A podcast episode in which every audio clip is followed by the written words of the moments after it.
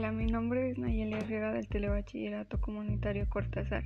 El Huizache, hoy les hablaré sobre los átomos rotos.